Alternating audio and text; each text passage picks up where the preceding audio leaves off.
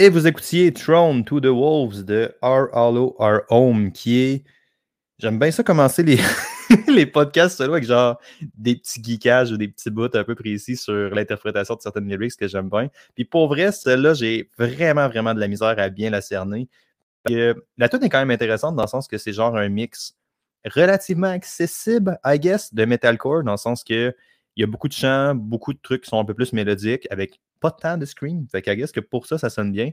Mais, tu sais, juste le nom de la tune, Throne to the Wolves ou le trône au loup, euh, à ma connaissance, ça ne veut pas vraiment, vraiment dire grand-chose. Fait que c'est probablement juste le chanteur ou l'écrivain, je pense, je pense le chanteur et l'écrivain, en fait, qui a joué un peu ces mots pour avoir une signification qui est un peu plus personnelle, qui rend ça vraiment difficile à interpréter, dans le sens que mon guess, c'est que c'est probablement une variation de l'expression plus populaire throw someone to the wolves. Fait que, tu sais, genre, donner quelqu'un au loup. Mais là, l'idée de donner un trône, justement, à ce loup-là, ça donne comme une espèce de prestige à, l'attaquant ou à l'envahisseur ou peu importe la forme qu'on a. Puis il y a une autre phrase qui est vraiment, vraiment whack un peu, qui est plus tard dans les lyrics, où est-ce qu'il dit, ben, c'est pas dans les lyrics même, c'est dans le refrain, fait qu'il a dit quand même vraiment, vraiment souvent.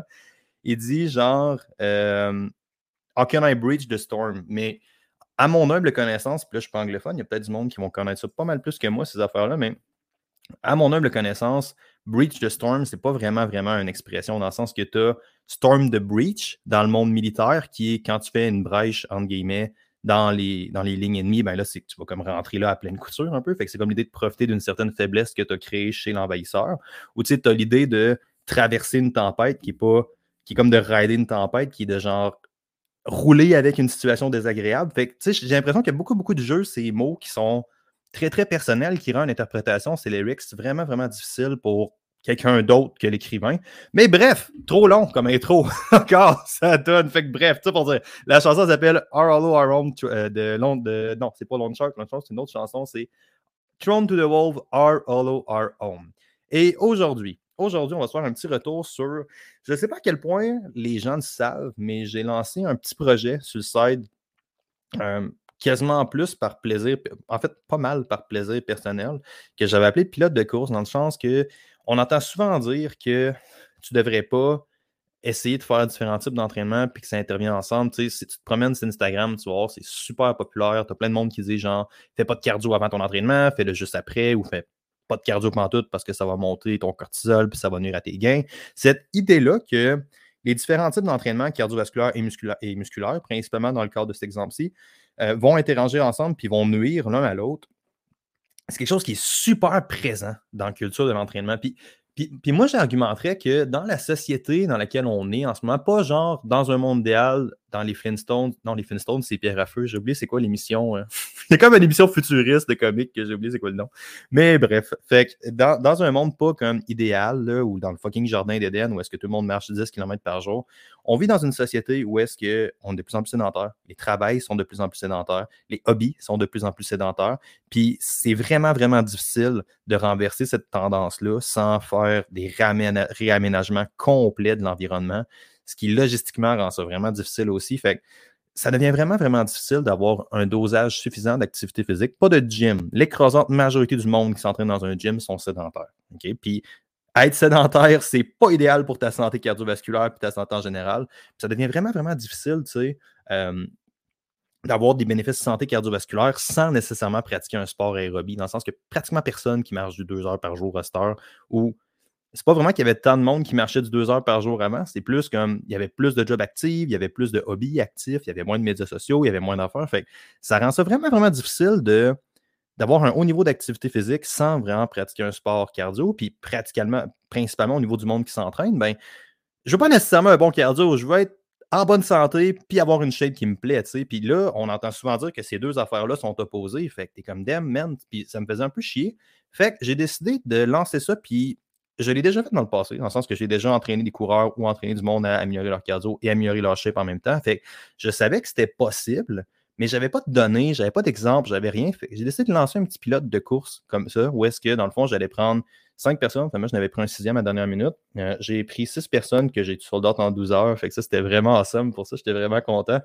Euh, six personnes, puis le but était vraiment, vraiment simple. C'est on va monter votre cardio. Fait que je vais améliorer votre capacité à la course. Je vais monter votre VO2. Fait que je vais être le diable dans le sens que je vais littéralement augmenter votre cardio, pas juste faire du cardio. Je vais améliorer votre capacité aérobie et vous faire prendre la masse en même temps avec les mêmes types d'entraînement. OK? Puis L'idée, c'est d'avoir des données, dans le sens que d'avoir un petit backup, puis aussi de tester une couple de petites théories que j'avais. Puis je vais faire un petit recap là-dessus avec vous parce que je pense que définitivement une chose qui est horriblement négligée dans le monde de l'entraînement, c'est de faire le step back, le pas de recul, puis vraiment de réfléchir à comment s'est passée la phase d'entraînement actuelle. Puis, puis si, si, je suis votre coach ou si vous êtes suivi en ligne, ben, vous savez que c'est quelque chose que je valorise énormément dans le sens qu'une des raisons pour lesquelles je fais noter le monde, c'est pas tant pour.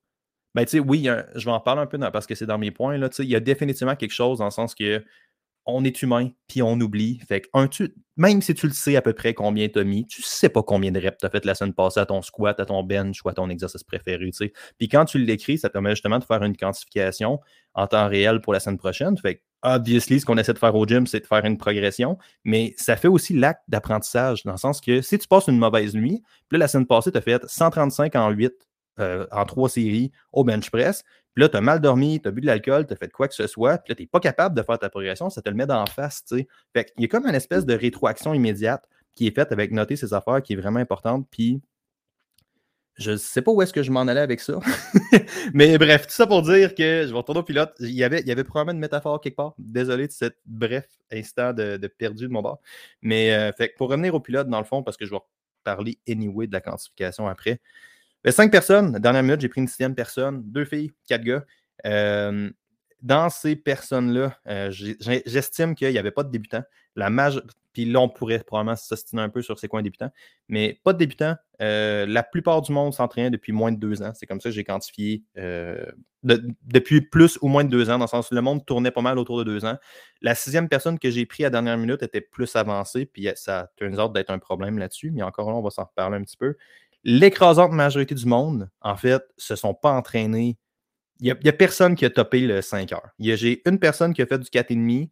Les autres étaient pas mal toutes, sans exception, en dessous du 4. Puis je vous dirais la moyenne devait être dans le 3, 3,5. Fait une dose d'entraînement qui est vraiment, vraiment pas si haute que ça. Mais si vous suivez les podcasts solo, vous avez vu que je suis parti sur une chire de genre arrêtez de valoriser, de vous entraîner longtemps, vous impressionnez personne à fucking passer deux heures dans le gym à vous pogné de crise de cul. Pour vrai, vous impressionnez personne, vous êtes pas C'est tellement pas cool d'être la personne qui travaille 80 heures semaine, qui crisse rien, qui pourrait faire la même job en genre 50-60 semaines, mais d'être en train de te masturber et de crier à tout le monde que tu travailles fucking fort, quand en vrai, tu pourrais juste en faire pas mal moins puis avoir potentiellement plus de résultats. Mais ça, c'est une autre conversation. Je pense qu'on vit vraiment dans une culture de ça, dans le sens que travailler beaucoup, c'est tellement valorisé. Puis il y a bien du monde, incluant moi, pour vrai, qui reste pogné là-dedans, à tout le temps essayer d'en faire plus. C'est quelque chose qui est qui est tellement visible au gym. Il y a tellement du monde que la solution, c'est pas d'en faire plus, c'est d'en faire mieux. Mais aujourd'hui, on parle du pilote, on parle pas de euh, d'autre chose, mais ça, c'est vraiment une thématique. Fait que tout ça pour dire, écoutez, 3 heures et demie en moyenne d'entraînement. Le monde s'entraînait pas tant que ça, si tu le regardes. Il y a un mais. Il y a un très, très bon mais là-dedans, mais une dose, somme toute, relativement faible d'entraînement, puis tout le monde, sans exception, a eu des gains sur son cardio, puis a eu des gains sur l'hypertrophie. Puis là, on va avoir notre premier marqueur, notre première source de problème, une chose que je n'avais pas vraiment envisagée, qui était qu'est-ce qu'on définit par hypertrophie? Puis moi, ce que j'avais fait, c'est que l'art, entre guillemets, slash la science du bodybuilding, c'est qu'ultimement, c'est des ratios.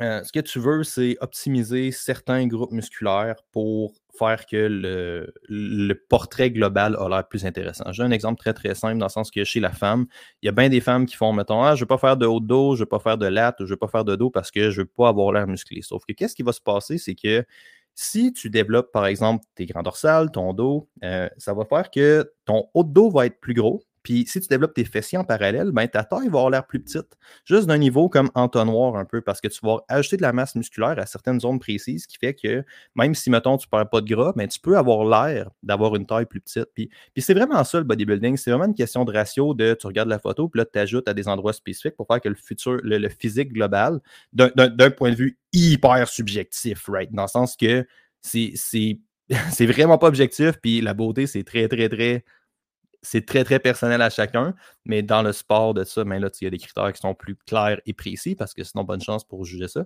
Puis, c'est un peu ce concept-là, dans le sens que tu vas acheter de la masse musculaire à des spots précis. Tu essaies, oui, ça se peut que tu tombes en force plus générale, mais overall, tu as tout le temps des priorités un peu dans, ton portrait général. Puis ça a été ça que j'ai fait avec le, avec le pilote, dans le sens que tout le monde avait un peu des priorités différentes. Puis ça, ça a donné une hypertrophie qui était très, très, très spécifique.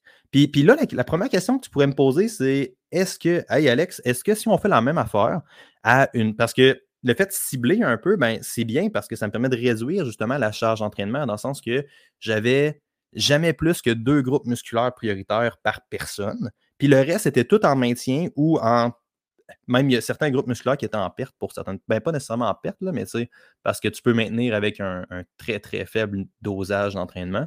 Mais tu il y, a plein de groupes musculaires pour du monde qui s'entraînait genre 3-4 séries par semaine. tu sais, comme un exercice.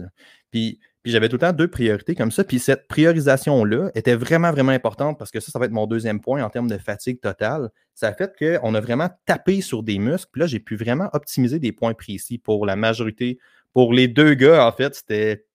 Il y en a un qui avait plus de chest un peu, mais la plupart du monde, c'était épaule bicep. Puis, tu sais, ça interfère pas tant avec ta course, dans le sens que si tu as un gros training de jambes, de, bras, puis tu fais un gros training de delt, les chances que ça te nuise à ta course sont relativement faibles, right? Tandis que quand on tombe dans les femmes, où est-ce que la majorité des femmes veulent prendre des cuisses, prendre des fesses, euh, si tu te pètes les fessiers, qui, qui devrait être le cas ou l'intention principale dans une optique d'hypertrophie ou de développement musculaire, dans le sens que le, développement va être mis sur la limite, right? Puis, ça, c'est une grosse erreur que les coureurs font en général. C'est genre, ils font de la petite muscu, ils font du renforcement très spécifique, ils font des planches, ils font des circuits, ils font des affaires. Puis la plupart d'entre eux font de la muscu pour bénéficier à leur course, je comprends, mais il y a bien du monde qui font de la muscu pour améliorer leur physique puis avoir une meilleure shape. Puis le fait de le faire en circuit, ça fait que la limite est l'endurance musculaire. Tu sais, ta limite, c'est pas tes biceps qui lâchent. Ta limite, c'est la fatigue systémique que tu crées à force d'alterner d'un exercice à l'autre sans repoint complet. Puis, puis c'est pas mauvais de le faire de même. C'est juste que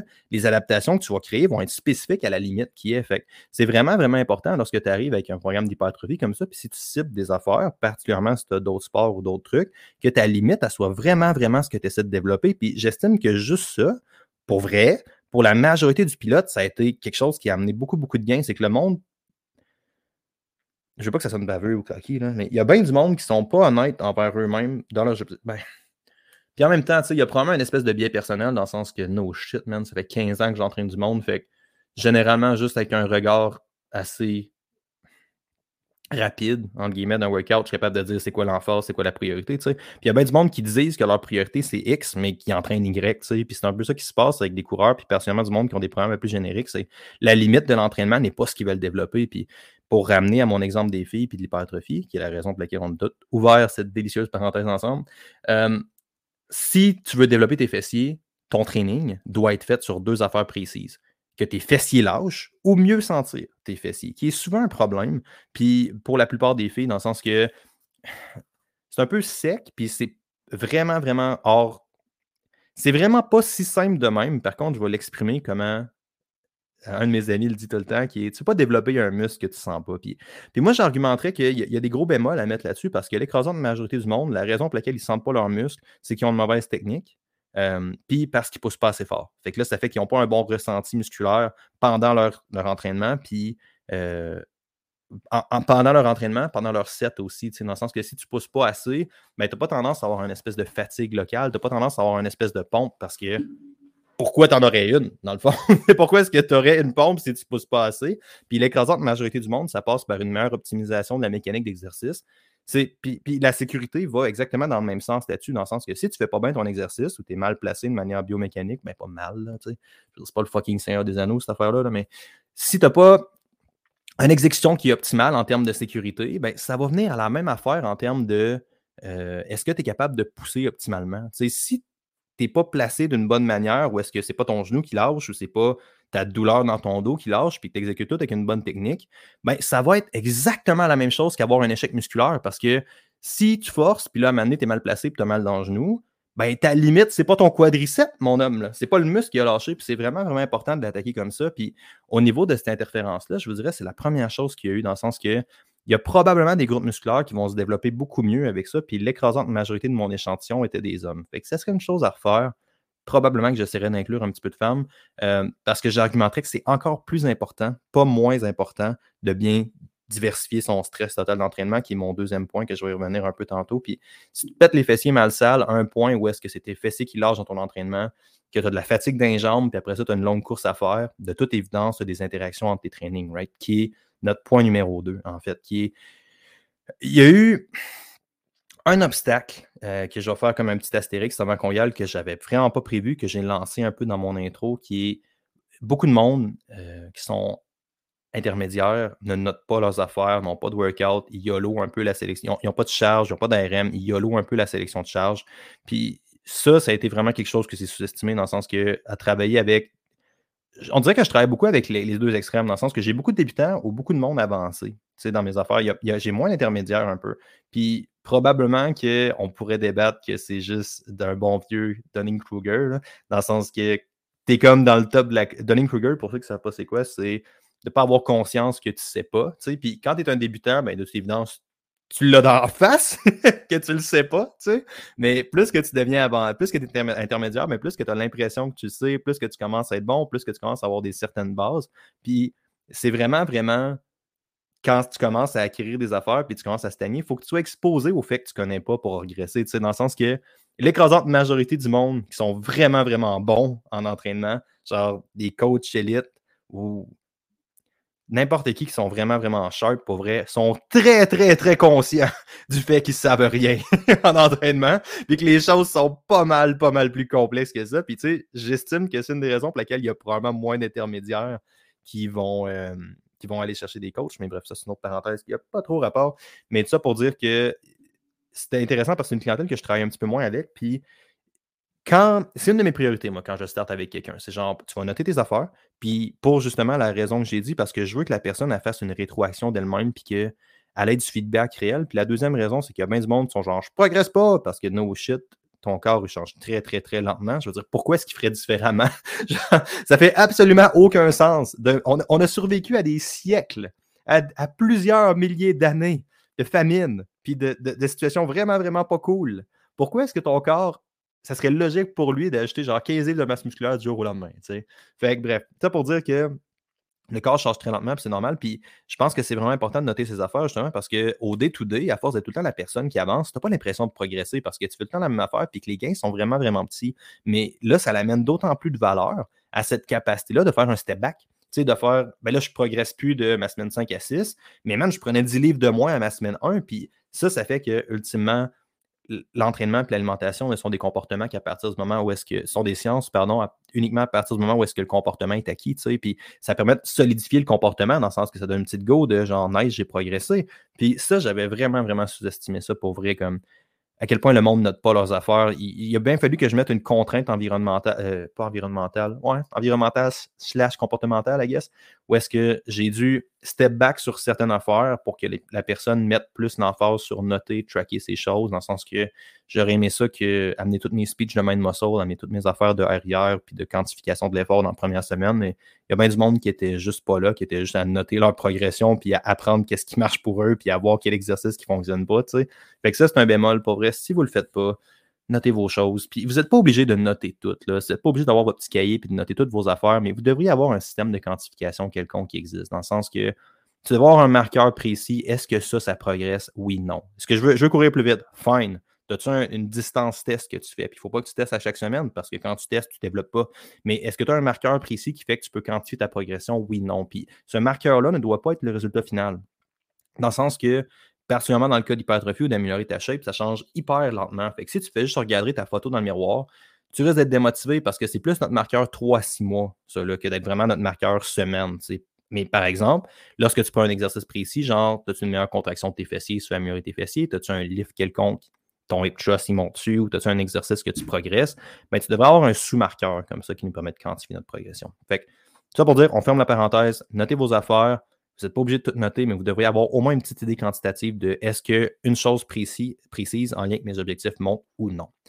Le deuxième point, je vous dirais que j'ai embarqué, c'est au niveau de l'interaction des, vraiment affaires, des, différents types d'entraînement. Dans le sens que j'avais dit, je sais que c'est possible. En fait, je pense qu'on a prouvé que c'était possible d'améliorer la shape parce que no shit, tout le monde l'a fait. Il y a juste une fille qui s'est blessée, pas dans le cadre du pilote, malheureusement, mais qui s'est blessée, ben, malheureusement, heureusement, en fait, qu'elle s'est pas blessée dans le cadre du pilote, mais elle s'est blessée dans le cadre de son travail. Elle est infirmière, elle a une patiente, puis de ce que j'ai compris, en tout cas, bref, elle s'est blessée au genou dans le cadre de son travail. Je pense que c'est la seule chose qui est importante de savoir. Fait elle, elle a moins progressé son cardio, mais elle avait déjà. Elle avait, était déjà on target, là, dans le sens qu'on est comme, on était probablement progressé. C'est arrivé à la semaine 3 ou 4. Puis entre sa semaine 1 et 3, elle avait déjà des gains. Tout le monde a eu des gains. Mais quelque chose que j'avais vraiment sous-estimé, c'est l'interaction en termes de fatigue. Parce que mon modèle, était beaucoup basé sur vous n'allez pas vous entraîner beaucoup, vous allez récupérer pas mal, mais vous allez vous entraîner à la bonne intensité. Puis ça, j'avais vraiment, vraiment sous-estimé dans le sens que j'aurais dû probablement starter ça un peu plus relax avec. J'avais, pour la majorité du monde, j'avais une séance vraiment axée sur le développement du VO2. Fait que c'est genre, tu vas courir à telle intensité, tant de temps, puis je veux vraiment que ce soit ton souffle qui lâche. Puis une séance qui rentrait des milles. Sauf que, on dirait que puis ça, c'est une erreur qu'on fait tout le temps, tout le monde, toute catégorie confondue, dans le sens qu'on est genre, on recherche le fanciness. Puis c'est drôle parce que j'avais cette conversation-là avec ma blonde justement en fin de semaine, dans le sens que il y a bien du monde, ben pas bien du monde, il y a genre deux personnes dans le cadre du pilote où est-ce que pour progresser, je leur ai donné, j'ai vraiment utilisé un bazooka ou est-ce qu'un arbalète ou genre un fusil à fléchette, mettons, aurait probablement fait la job dans le sens que j'ai fait des gros trainings d'intervalle quand que la personne elle aurait probablement pu juste courir un petit peu plus, puis juste avoir des gains, je sais pas, je sais pas mieux, mais probablement comparable. Fait que de faire attention de ne pas nécessairement chasser, de ne pas nécessairement remplacer quelque chose qu'on sait pas qui va marcher ou quelque chose de vraiment trop overpowered par quelque chose qui, qui, est en train de marcher ou qui fonctionne. Puis ça, ça a fait que j'ai créer une fatigue qui est un peu plus grande que ce que j'aurais dû. Puis que souvent, ça a fait que, particulièrement la dernière semaine, je vous dirais pratiquement tout le monde a craché, dans le sens que là, c'était rendu too much en termes de tout monte, l'entraînement monte, les charges montent. Puis tu as un phénomène dans le sens que ta personne, elle devient meilleure, ce qui est très hot comme problème, tu sais. Mais, mais le problème avec la personne, elle devient meilleure, c'est que justement, la charge de récupération est plus élevée. Fait que si elle prenait 135 à sa première semaine, puis qu'elle finit à 200, un peu trop, mettons, elle finit à 155, 160 euh, sur un exercice précis, ça reste que le 165 va coller plus que va coller plus que le 135, right? Fait puis si le cardio monte, puis là, la personne progresse, fait qu'elle est capable de pousser plus, mais tu te souviens qu'il y a une interaction vraiment d'un type de training qui, elle, commence à être négative. C'est pas nécessairement que la personne est en overtraining, parce que c'est vraiment quelque chose qui a le dos hyper large, overtraining. Pour vrai, l'écrasante majorité du monde n'ont jamais été et ne seront jamais en overtraining. C'est misérable à être comme place. C'est vraiment pas le fun. Mais ça fait que tu as tellement de fatigue qui est créée sur différentes cibles que ça rend difficile de progresser sur une des deux cibles. Fait que si ce serait quelque chose à refaire, probablement que ce que je ferais, c'est que quand j'atteins mon pic de musculation, euh, je redropperais, mettons, mon cardio un peu, ou je ferais l'inverse, mettons, dans le sens que je montrais le cardio au début pendant que le monde, anyway, sont sous-maximal, dans le sens que tes premières semaines devraient pas mal être tout le temps une idée de tu trouves tes charges, tu fais tes affaires. Ben là, on pourrait probablement jacker le cardio un petit peu plus si la personne a le millage derrière elle pour le faire.